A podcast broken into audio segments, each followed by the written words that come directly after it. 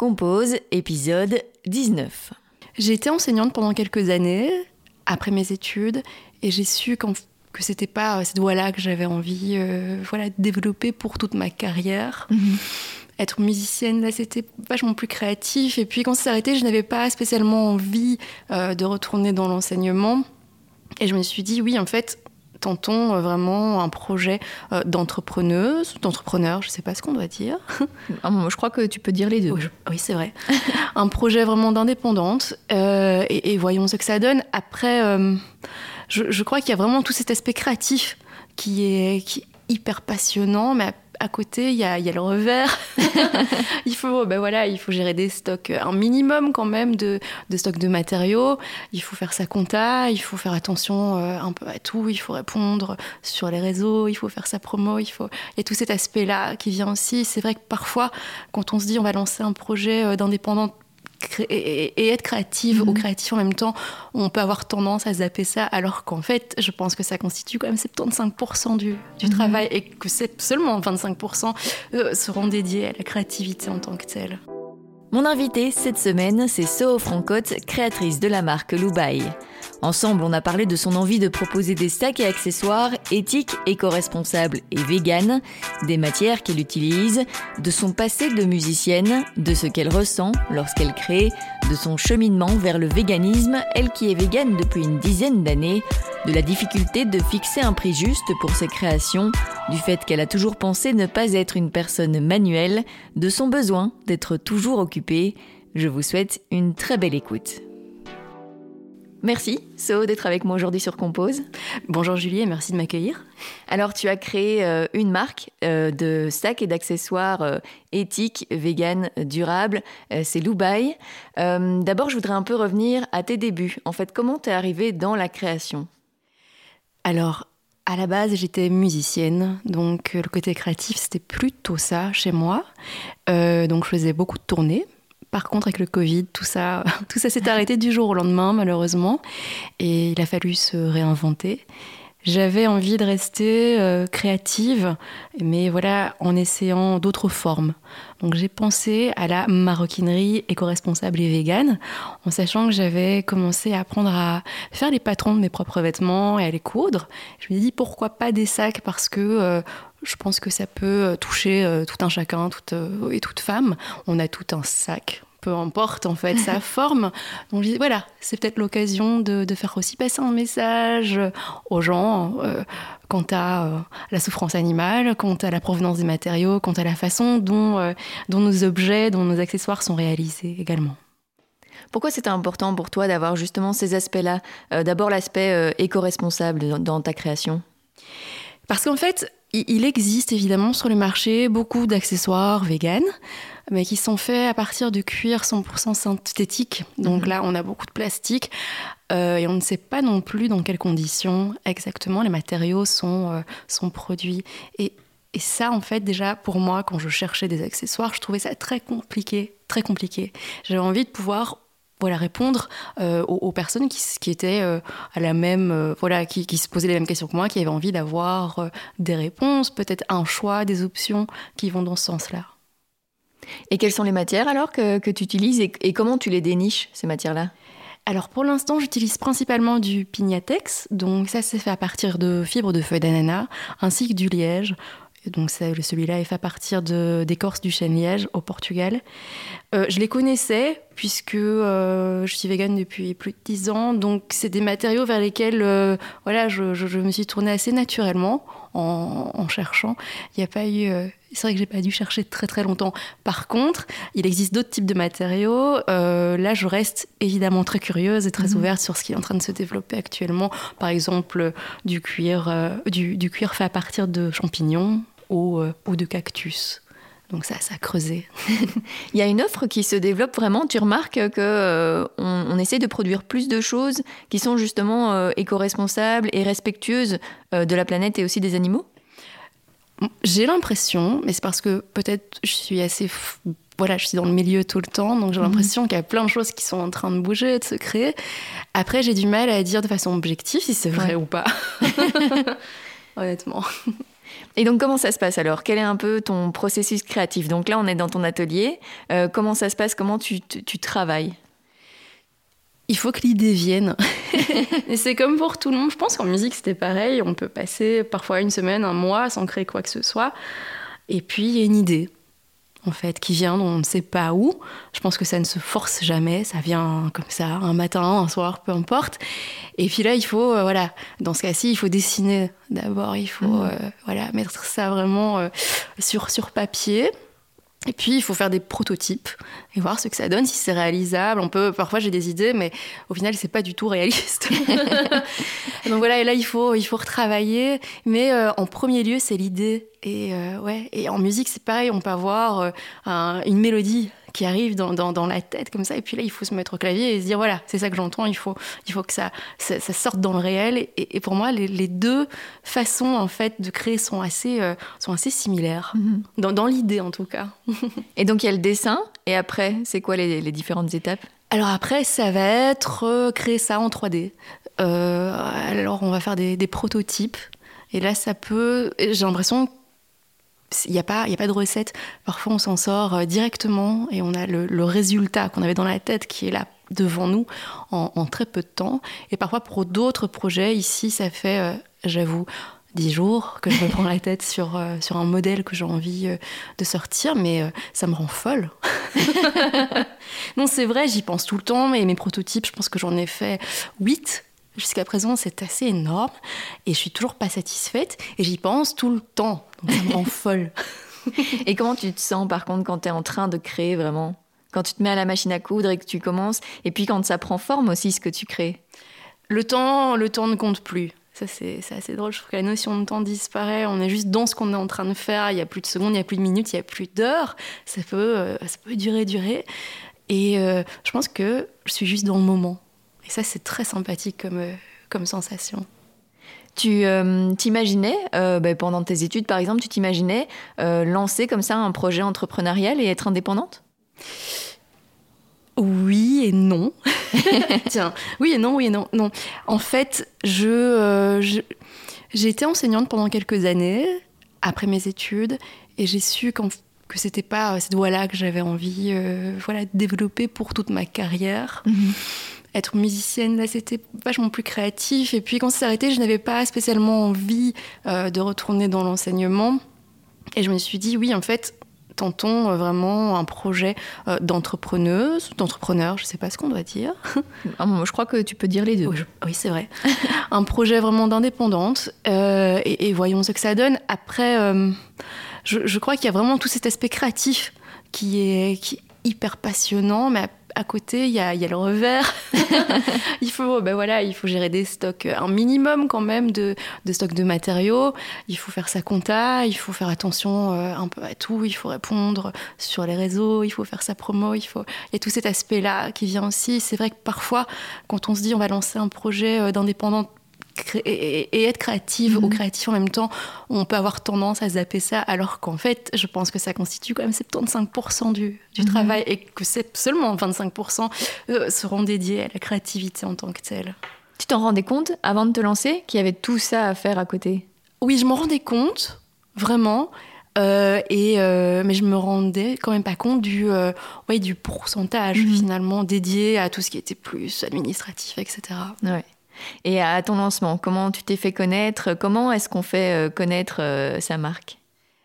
Alors, euh, je crois qu'il existe toujours le bouche-oreille. Ça, il n'y a mhm. rien à faire. C'est les gens qui vont être touchés, intéressés par le projet vont, vont être les meilleurs ambassadeurs, si on peut dire, mhm. pour parler, pour défendre en fait la marque.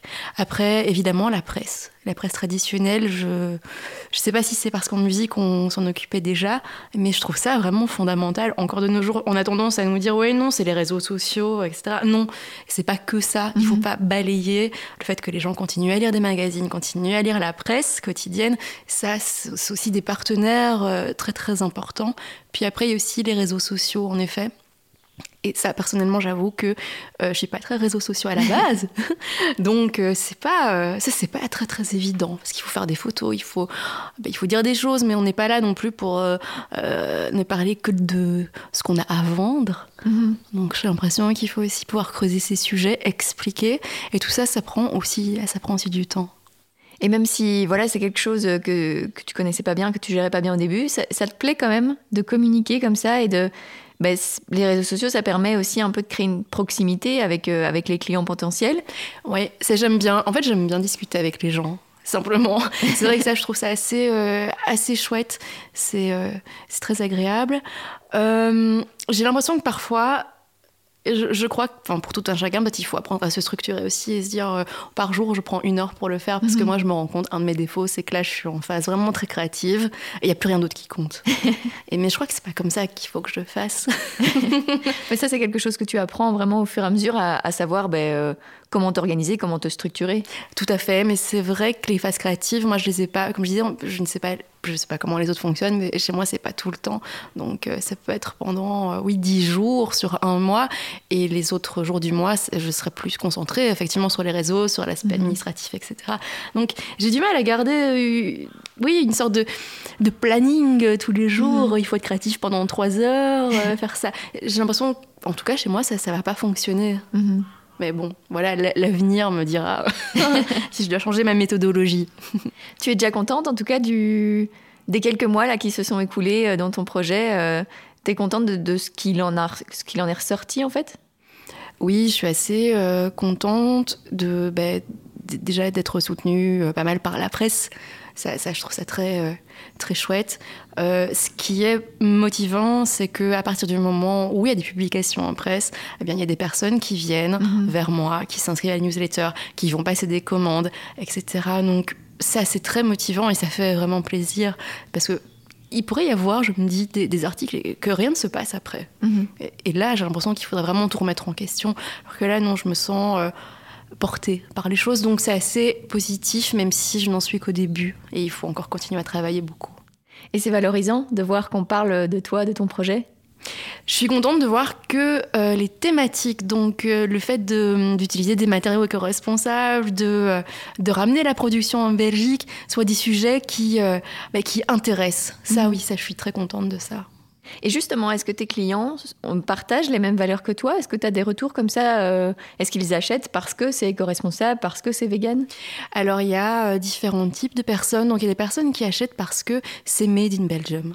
Et ce sont des personnes qui ont envie de soutenir des projets locaux, envie de soutenir euh, l'économie locale. Ça, c'est très chouette. À côté, effectivement, des gens qui sont des personnes qui sont véganes, qui achètent parce que c'est vegan, en mhm. fait, et d'autres parce que, voilà, ce sont des matériaux éco-responsables qui sont utilisés ça permet d'avoir, euh, voilà, de rencontrer euh, des, personnes dont le profil est assez différent au final euh, et, de se dire, tiens, il y a un projet, mais il y a différents axes qui peuvent parler à différents types de personnes. On n'est pas mhm. enfermé dans une seule, mhm. voilà, dans un seul groupe, si on peut dire. Mhm. Tu le disais, toi, tu es végane depuis une dizaine d'années. Comment tu as fait ce cheminement pour arriver au véganisme? Alors, ben, lorsque j'ai rencontré mon compagnon, il était végétarien. C'est comme ça que je suis devenue végétarienne aussi. Euh, personnellement, je n'ai jamais beaucoup aimé la viande, donc mhm. ça n'a pas du tout été un problème. Ah oui, d'accord, ok. Mais je m'étais pas, j'avoue, je n'avais pas encore euh, mené une grande réflexion en fait éthique sur la façon dont les animaux étaient traités mhm. euh, dans les abattoirs, ni dans les élevages intensifs, etc. Et là, il y a vraiment eu toute une réflexion là-dessus d'abord par rapport à la viande et puis après par rapport aux produits laitiers aussi. Je me suis dit, tiens, mais au final, euh, bah, je pourrais aussi changer mon alimentation par rapport à ça. Euh, cesser de consommer du fromage. En plus, perso, ça me rend malade, donc c'était c'est une bonne facile. chose. Tout est facile. Se dire aussi, bon voilà, il y a peut-être moyen de, faire ça différemment.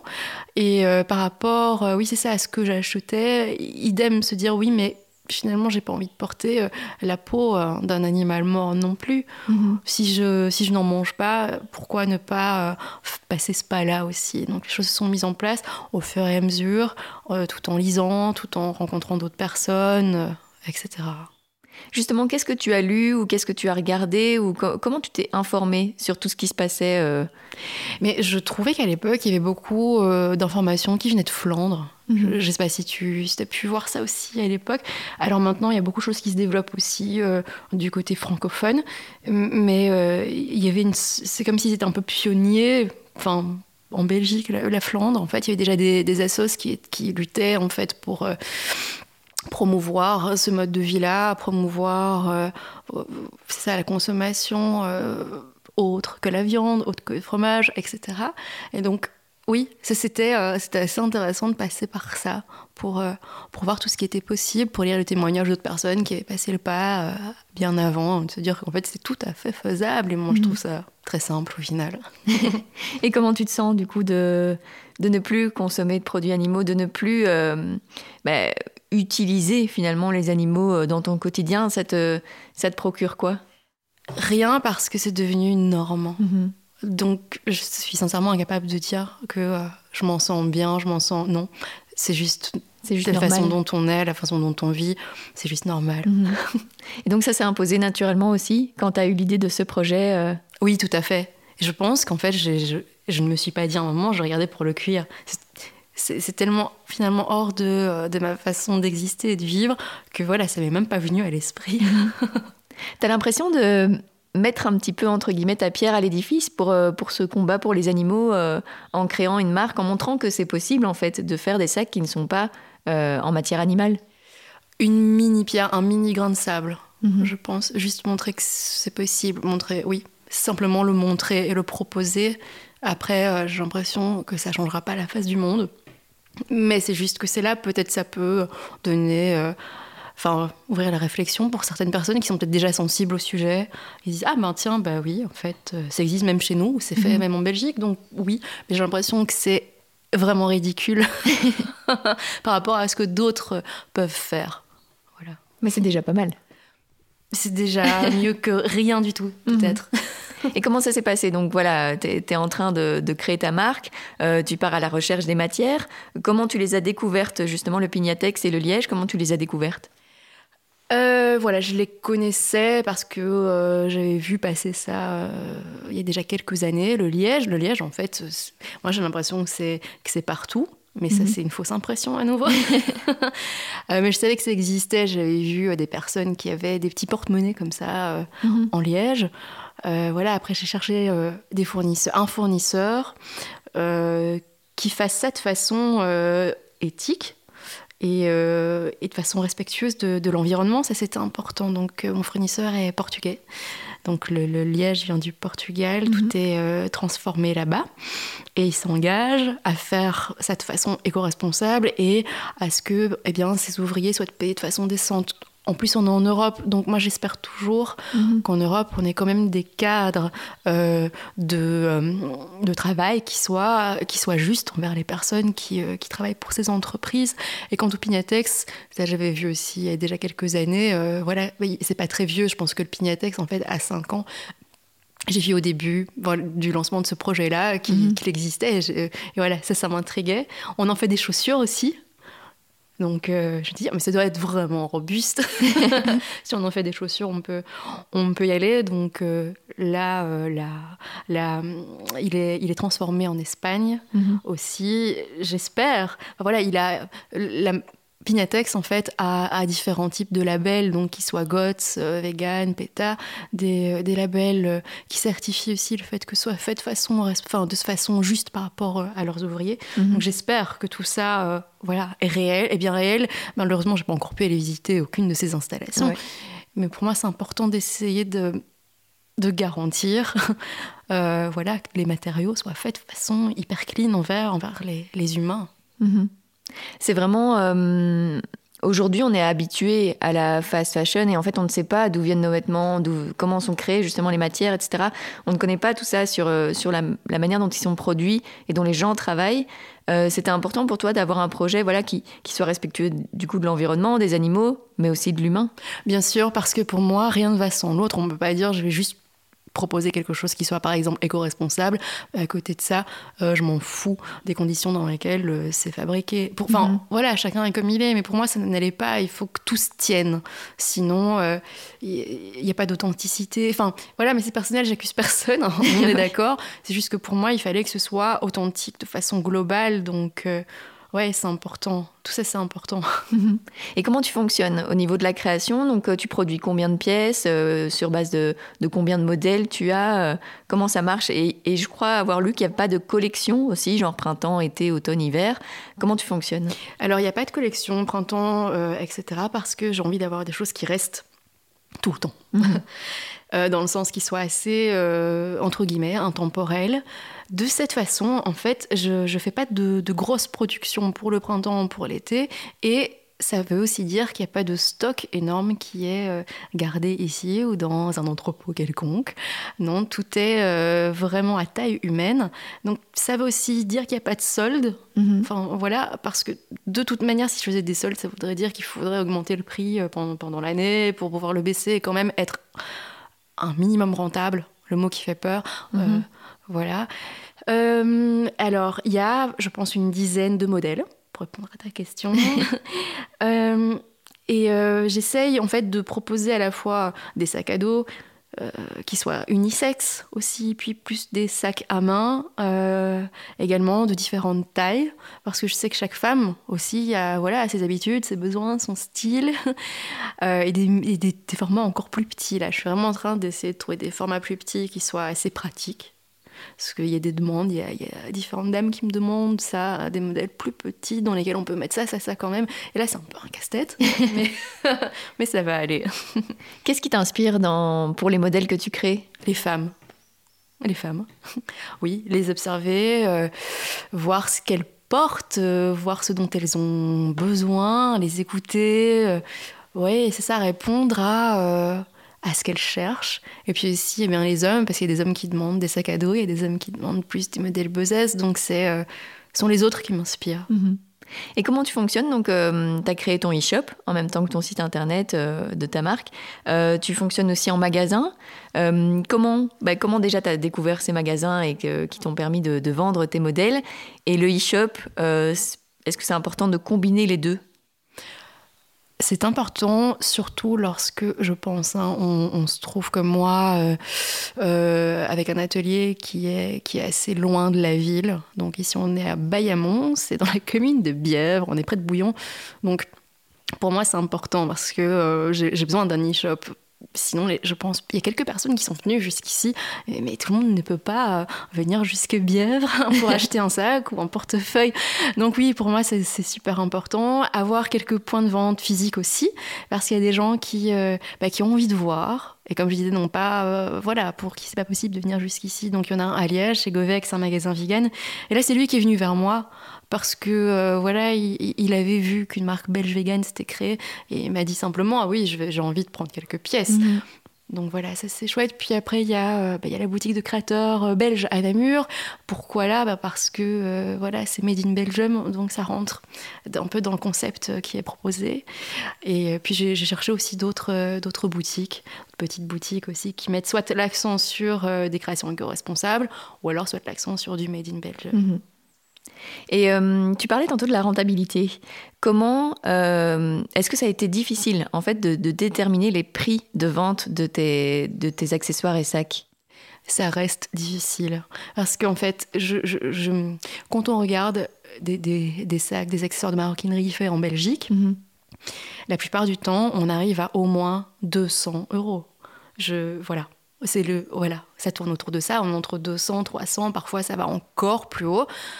Euh, voilà, il y a le prix des matériaux, mais il y a aussi mhm. la main-d'œuvre. Et puis le fait qu'il n'y a pas que le coudre, il faut aussi le concevoir. Et, ça aussi, ça prend du temps. Euh, mais j'avais envie de proposer quand même quelque chose qui soit entre guillemets abordable. Alors je me rends bien compte que moi, je pense que la fourchette, ça va, ça commence à 99 et on va jusque 179 pour l'instant. Je me rends compte que c'est élevé pour beaucoup de personnes. Et, euh, et ça m'ennuie Vraiment, ça m'ennuie vraiment parce que je veux pas non plus que ça reste dédié à une niche. C'est pas mhm. ça le but. Mais j'essaie de pratiquer des prix et alors c'est fou de dire ça, mais oui, qui sont relativement bas, dans lesquels on peut quand même, je peux essayer de m'y retrouver aussi, mais je sais que ça, c'est un peu c'est un peu difficile parce que mhm. je sais que ça reste cher pour certaines personnes qui ont envie de consommer différemment. Euh, mais voilà, j'ai l'impression que là, je peux pas aller en deçà de ça non plus. On a, voilà, être indépendant, c'est aussi avoir la TVA, des charges sociales, mhm. euh, plein de choses, l'énergie, etc., plein de choses à payer. Et il faut trouver une sorte de, euh, ouais, de juste milieu. Pour l'instant, il se situe là. Est-ce que c'est euh, trop peu? Peut-être. Mais, euh, mais, voilà, on, verra. Rien n'est jamais figé non plus. Mais c'est juste que j'ai envie que les gens puissent se permettre de, de, de, de s'offrir un, un, accessoire. Mhm. on verra. mais tu dis que voilà, c'est des prix entre guillemets élevés, mais c'est peut-être parce que dans il y a un truc à déconstruire au sein de la société et qu'on est habitué à ne payer pas cher euh, nos vêtements, euh, nos sacs, nos accessoires. Tout à fait.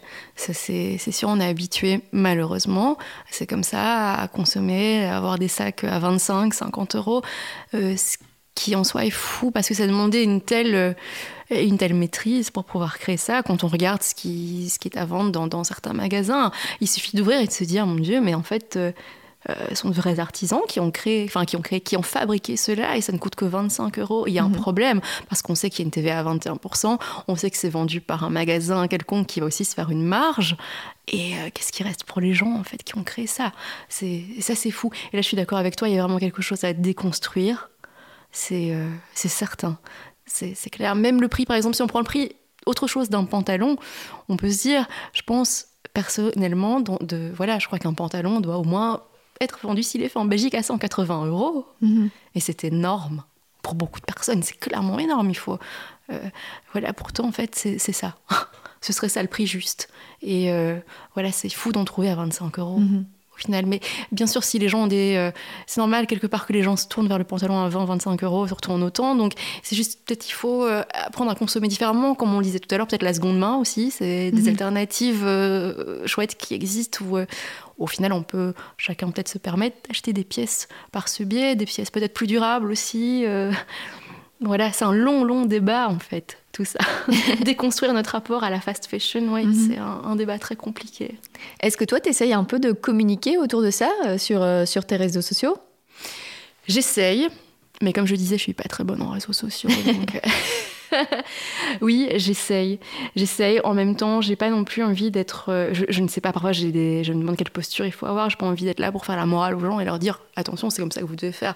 Mhm. Je trouve cet équilibre encore, en fait, difficile. Hein. parce qu'on nous dit, oui, il faut. Euh, il faut pourtant, euh, en fait, oser prendre cette posture, mais je sais pas, je dis pas que je fais mieux que les autres non plus. Donc, il faut rester mhm. humble et voilà, c'est vrai que moi je trouve tout ça un peu compliqué. tu l'as dit tantôt, euh, tu es musicienne et voilà, les, les, concerts se sont un peu arrêtés avec le Covid. Est-ce que ça te manque aujourd'hui? Oui. oui, ça commence à me manquer doucement, ce rapport, euh, le rapport aux gens, le fait d'être euh, d'être sur scène et d'être simplement en train de faire de la musique et, et, et, de voir la tête des gens et que les gens dansent, ou que les gens ferment les yeux et qu'il se passe que ça, en fait, que ça, c'est ce moment-là et lieu, ça commence à me manquer un petit peu. Le fait aussi d'être ben, sur les routes, euh, d'aller d'un endroit à l'autre pour pouvoir jouer, de rencontrer des gens complètement euh, différents avec des cultures euh, différentes, des langues différentes, tout ça, ça, ça me manque un petit peu. Après, comme je disais tout à l'heure, rien n'est figé. Pourquoi pas reprendre plus tard? Pour toi, la, la, créativité que tu mets dans tes sacs ou dans la musique, c'est un peu la même chose? C'est des moyens d'expression ou c'est vraiment différent comme univers et tu ne ressens pas la même chose dans l'un et dans l'autre? Je crois que je ressens le même rapport au temps. C'est marrant parce que quand on se met à composer, c'est pareil, le temps disparaît. Comme je disais tout à l'heure, quand on se met à créer une pièce, idem. Je, voilà. Après, je ne. Est-ce qu'on. Je pense que c'est juste des moyens d'expression qui sont différents, mais à mon avis, à mon humble avis, l'idée, elle est la même. Pour moi, en tout cas, qu'elle sorte par le biais de la musique ou par mhm. ce biais, en fait, de travailler des matériaux avec les mains, l'idée est la même. À la base, elle n'a pas de forme euh, physique, elle n'a pas de couleur, c'est quelque chose qui est hyper abstrait. Et c'est juste qu'on va faire sortir, mais avec des médias qui sont complètement différents. C'est mhm. juste ça, ouais. Tu as toujours été une personne créative? Je pense. Quand j'étais gamine, j'adorais dessiner, en fait. Euh, et je sais pas, j'ai... Parfois, je dessine, je dessine encore il y a quelques années. Euh, c'est vrai que j'ai fait les pochettes de certains de nos albums en fait aussi. Mais je, oui, j'aime bien faire quelque chose. voilà, je pense que moi j'ai du mal à, me poser. Et je pense que pourtant c'est important, surtout à notre époque, de pouvoir prendre 20 minutes et se poser mhm. en fait. Et ça pour moi c'est un challenge. J'aime bien être tout le temps euh, occupée, peut-être que parce que, euh, je sais pas, il paraît que c'est pas bien, c'est les gens qui fuient quelque chose qui font ça, on sait rien. Mais j'aime bien ouais, être occupée tout le temps. Et là j'avais, en fait avec Loubaï, j'avais envie de faire quelque chose avec mes mains aussi. Mhm. Parce que la musique ça reste quelque chose de... Euh, qui est non visible, qui est non matériel, qui n'est pas palpable. Et là, j'ai envie d'apprendre, en fait, d'avoir un rapport à la matière, un rapport à des choses physiques. Mhm. C'est vraiment important pour toi de travailler de tes mains Oui, c'était quelque chose que j'avais pas encore euh, fait. Et avant, en fait, jusqu'à il y a quelques années, je pensais que j'avais deux mains gauches. c'est vrai. Et parce que voilà, parfois, j'ai l'impression qu'on nous classifie quand on est plus petit quand on est tout petit, soit plus manuel, soit mhm. plus créatif, mais créatif de, de, choses plus ou moins abstraites, etc. Et c'est vrai que moi, j'ai toujours pensé finalement que j'étais pas du tout manuel comme fille. Mais en fait, c'est pas vrai. Tout ça, enfin, en tout cas, voilà, je dis pas que c'est la vérité pure, mais je me rends compte qu'il suffit quelque part d'apprendre. Mhm. à utiliser ses mains. Et puis, et puis voilà, et c'est peut-être qu'il y a des gens qui auront voilà, une certaine facilité, pour d'autres pour lesquels ce sera peut-être plus difficile, mais je pense que tout un chacun euh, peut l'être en fait, comme tout un chacun pour moi peut être euh, euh, plus dans des choses abstraites. C'est pas, on n'est pas voué à être que manuel ou que créatif ou que entre guillemets intellectuel. Mm. Je pense que ça, ces cadres-là, il faudrait, il faudrait les balayer. tu es fier du coup de voir bah, le résultat final quand un sac est créé, alors que tu l'as vraiment créé de tes mains, tu l'as cousu toi-même, tu l'as dessiné? Au début, oui. Maintenant, en fait, c'est un peu comme ce que je disais tout à l'heure, ça devient la norme. Donc, euh, on, ne fait plus attention à ça. C'est vrai qu'au début, quand je faisais mes propres vêtements, je me disais, oh, c'est trop dingue. Waouh, je l'ai fait, en fait, je l'ai fait, je l'ai fait, euh, ça fonctionne, euh, on sait le porter, on s'est rentre dedans. Enfin, je trouvais ça fou. Mais c'est les joies du début, puis ça, ça, devient, ça devient normal. Aujourd'hui, tu crées encore tes vêtements aussi? Oui, le pantalon que je porte, par exemple. Là, j'ai fait ça il y a quelques jours. parce que je devenais folle avec euh, mon nouveau prototype et je me suis dit il faut que je fasse autre chose, il faut, il faut que je prenne quelques heures et que euh, voilà, je fasse autre chose. Et ça s'est tourné vers ça. J'ai fait le, le patron d'un pantalon et puis je l'ai cousu. Parce qu'il fallait euh, j'ai envie de, créer quelque chose là maintenant tout de suite. Et j'étais un peu, j'avoue, frustrée que, que, mon prototype n'avance pas bien. et pour euh, tout ce qui entoure du coup ta marque, euh, vraiment, il y a la partie création, mais il y a aussi tout ce qui entoure, le e-shop, le site internet, tout ça, tu as créé ça toi-même aussi. Oui. Est-ce que c'est des choses que tu connaissais de base ou tu as vraiment tout appris au fur et à mesure? Alors j'avais euh, créé le site de notre groupe. Mhm. En fait, donc voilà, je connaissais un tout petit peu, un tout petit peu. Puis après, euh, là, il a fallu euh, creuser, s'informer, se former pour pouvoir euh, faire un e-shop un peu beau. Enfin, qui soit. Je le voulais assez minimaliste aussi. dans, dans, enfin, parce qu'il faut, je pense qu'en fait, il faut aussi que ça corresponde à, ce qu'on propose comme type de mhm. produit. Donc, je voulais que ce soit très simple, minimaliste et efficace. Et, ça, c'est pas facile. J'ai, enfin, voilà, il y a eu quelques petites versions parce qu'il faut trouver quelque chose. Enfin, il faut de même, c'est pareil, on a un peu une idée. Et euh, de là à la rendre euh, voilà, visible sur Internet, il y, a un pas.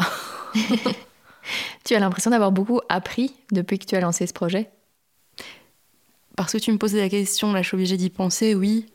oui. Sinon, comme tout se fait un peu au fur et à mesure, euh, non. Enfin, comme ça dans le quotidien, je pense qu'on ne se rend jamais compte de ce qu'on peut de ce qu'on peut avoir appris il y a un mois, il y a deux mois, parce qu'on continue à, évoluer en fait tout le temps, on est tout le temps en train d'évoluer. Mhm. Donc euh, voilà, on se pose peut-être pas pour faire le bilan, mais là comme ça, si tu me demandes, oui, j'ai l'impression euh, d'avoir appris pas mal, mais pas encore avoir appris assez. Donc il faut continuer à, chercher à se former. oui, tu disais que tu avais du mal à te poser, mais bah, comme tu l'as fait maintenant, c'est important de prendre du recul et d'avoir une vision quand même de tout ce qui a été fait, de, de tirer entre guillemets des petits bilans, quoi. Oui, tout à fait, c'est vrai. C'est vrai que c'est hyper important. Mais heureusement, on a par exemple un bilan comptable qui doit venir tout le temps. Ça, cet aspect-là, euh, voilà, il est, il est là tous les mois et puis tous les trois mois. Il y a, il y a vraiment un, réel bilan euh, beaucoup plus terre à terre mhm. et qui doit être fait. Et euh, ça, c'est important aussi. à faire, mais juste par rapport à ce qu'on apprend de façon plus ouais, créative, non, j'ai l'impression que tout ça, par contre, ça se met en nous et on mhm. continue à évoluer avec ces acquis-là. Et euh, on, va en avoir de nouveau au fur et à mesure du temps. Ouais. Comment tu vois un peu l'évolution de ta marque? J'aimerais, alors ça c'est mon rêve secret, dans quelques années j'aimerais pouvoir euh, travailler avec d'autres personnes, donc que Lubai puisse euh, embaucher des gens par exemple, ici, dans, dans, ma, dans, dans, ma région, dans, ma, dans mon village, dans ma ville, ce serait, ce serait chouette de vraiment pouvoir avoir une dynamique d'entreprise de, de, qui dépasse le fait d'être euh, d'être un petit indépendant, mais qui puisse euh, voilà, s'ouvrir et que ça puisse créer une dynamique ici en termes d'emploi. J'aimerais. Voilà. Je ne sais pas si ça se fera. Je fais tout pour. Là, c'est beaucoup trop tôt, en fait. Ça ne fait que six mois que ça existe. Mhm. Mais j'aimerais beaucoup ça, en fait. Et peut-être Arielin qui s'occupe des réseaux sociaux. l'appel est lancé. Oui, l'appel est lancé. Des photos, tout ça, en fait. Parce que ça aussi, hein, il faut apprendre à faire des photos. Mhm. Correct. Et euh, ouais, tous ces apprentissages-là euh, qui prennent beaucoup de temps. Et à plus court terme, comme ça, quels sont tes prochains projets? Mes prochains projets, euh, là maintenant, c'est continuer à, créer, euh, continuer évidemment à, aller vers les gens, à ce que les gens puissent découvrir le projet. Je pense que ça, c'est fondamental et c'est ce que je cherche vraiment pour l'instant, donner de la visibilité aux choses. C'est ça. Je vais te poser la dernière question euh, du podcast. Qu'est-ce que tu aimerais oser faire et que tu n'as pas encore fait? Ça peut être dans... Dans tous les domaines et ça peut être personnel comme professionnel, euh, comme tu veux. j'aimerais bien, j'aimerais bien un jour aller aux Philippines, là où je suis née, parce que j'ai pas encore eu l'occasion d'y retourner depuis. Euh, ouais, et ça je le dis depuis toujours. Si on parle de... Parfois on a des, des choses avec lesquelles on revient tout le temps. On mhm. dit un jour je ferai ça. Ah ben il y a ça, chez moi c'est ça. J'aimerais, j'aimerais oser le faire. Et qu'est-ce qui te retient? Je pense que j'ai peur. non, non, enfin, je ne sais pas aussi. Je pense que j'ai peur. J'ai peur de ce que ça peut faire. je suis une personne qui aime bien contrôler. Euh, je suis un peu. Ouais, j'aime bien contrôler les choses. Et j'ai l'impression que si je retourne là-bas, euh, je ne vais pas contrôler ce qui se passe. Mhm. je pense que ça, c'est une petite angoisse. Euh, apprendre à lâcher prise, peut-être. Hein. Ouais, j'ai peur. Je voilà, j'ai retrouvé ma famille biologique il y a quelques, euh, enfin une partie, il y a quelques années après euh, après des années de recherche. Euh, je suis un peu en contact avec ces, ces gens, mais de là à les voir physiquement et voilà, c'est encore autre chose. Les choses se passent pas non plus toujours comme on le souhaite, donc pour moi en tout cas c'est très compliqué, c'est dur.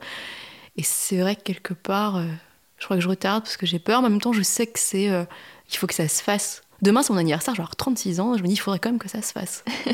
bon anniversaire déjà. Merci. Merci beaucoup. Merci à toi. Merci, So, d'avoir accepté mon invitation. Je vous mets quelques liens pour découvrir son univers dans les notes de cet épisode. J'espère qu'il vous a plu, alors si c'est le cas, n'hésitez pas à laisser des étoiles sur Apple Podcast et Spotify et à vous abonner à Compose sur Instagram, Facebook et Twitter. Et enfin, si vous voulez soutenir financièrement ce projet, c'est possible via Patreon et Utip. Un grand merci à ceux qui le font déjà. Je vous dis à dans deux semaines pour un nouvel épisode.